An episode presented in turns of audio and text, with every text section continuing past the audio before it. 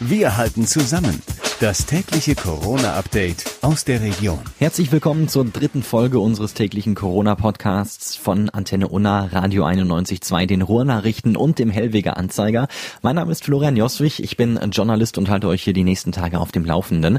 Wir gucken hier immer täglich auf die wichtigsten Infos und Entwicklungen rund um das Coronavirus und zwar direkt hier aus der Region. Heißt also, wir gucken nach Dortmund in den Kreis Unna, haben aber auch natürlich den Rest für euch im Blick.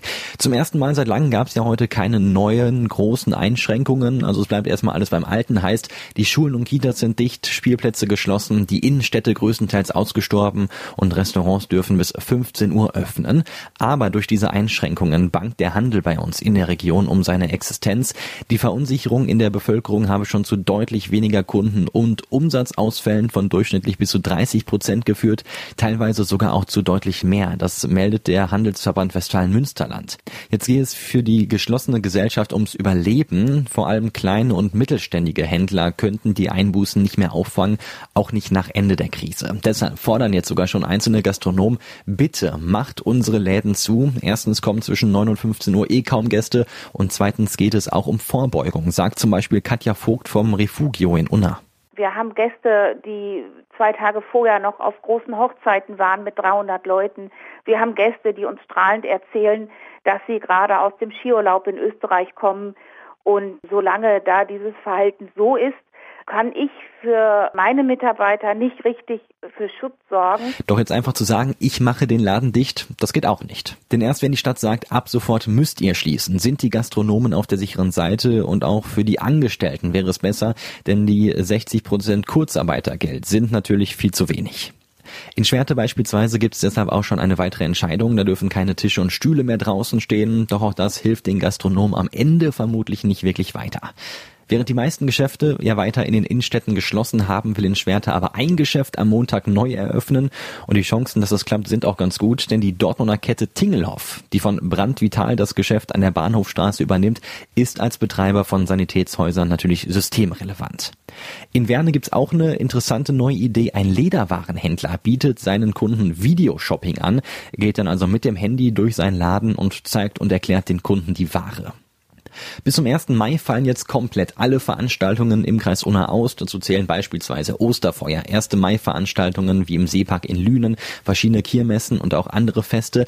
Darauf haben sich die Bürgermeister der Städte und Gemeinden in einer Konferenz unter Leitung von Landrat Michael Macchiolla einstimmig geeinigt.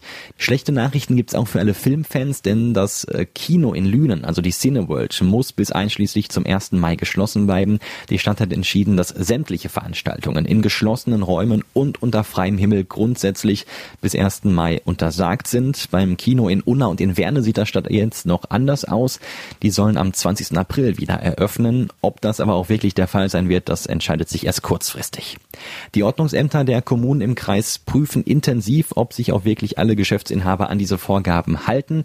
Kamensbürgermeisterin Elke Kappen hat bestätigt, dass der Ordnungsdienst heute am Donnerstag die Einhaltung der Maßnahmen überprüft hat. Auch in Unna gab es schon Beschwerden, dass äh, Geschäfte verbotenerweise noch geöffnet waren. In Dortmund will die Stadt die Kita-Gebühren für die Ausfallzeiten wegen der Corona-Krise an die Eltern zurückzahlen.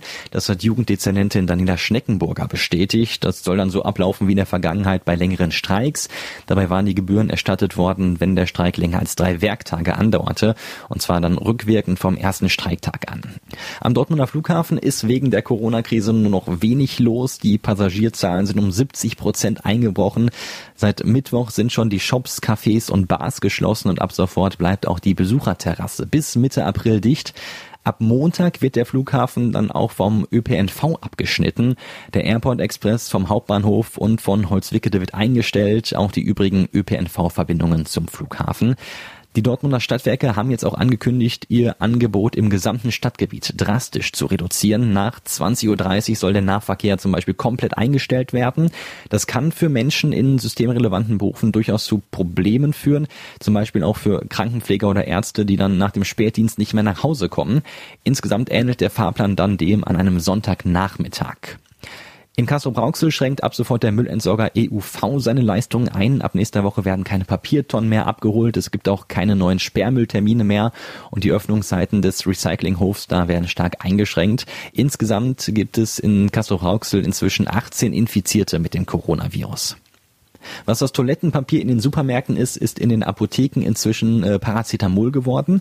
In vielen Apotheken in der Region wird das Schmerzmittel knapp. Hintergrund sind äh, wohl Gerüchte im Internet, die Ibuprofen mit der Lungenkrankheit Covid-19 in Verbindung bringen. Deshalb suchen Kunden Alternativen und haben es dann jetzt auch Paracetamol. Die einen klatschen jeden Abend um 21 Uhr für alle, die in dieser Zeit für uns da sind. Die Kirchen lassen ab sofort immer um 19.30 Uhr die Glocken läuten. Dieser Moment soll zum Innehalten genutzt werden und für ein Gefühl von Gemeinschaft auf Distanz sorgen. Zum Schluss gucken wir wie immer noch kurz auf die neuesten Zahlen. In Dortmund sind 19 neue positive Testergebnisse dazugekommen. Also 95 Menschen sind jetzt mit dem Coronavirus infiziert. Heute wurden im Gesundheitsamt noch 42 Abstriche durchgeführt. Im Kreis Unna sind 10 neue Fälle dazugekommen. Damit sind jetzt 61 registriert. Den höchsten Anstieg gab es in Schwerte mit sechs neuen Infizierten. Die Infektionsketten sind aber nachvollziehbar. Also die Neuinfizierten sind größtenteils Urlaubsrückkehrer oder Kontaktpersonen von bereits Infizierten. Das heißt, es gibt im Kreis Unna noch keine unkontrollierte Ausbreitung des Coronavirus in der Bevölkerung. Ja, und das war's auch schon wieder für heute von Wir halten zusammen unserem täglichen Corona-Update von Radio 91.2, den Ruhrnachrichten, Antenne Unna und dem Hellwiger Anzeiger. Ich hoffe, wir hören uns morgen wieder. Ich bin Florian Joswig und denkt dran, bleibt gesund. Wir halten zusammen. Das tägliche Corona-Update aus der Region.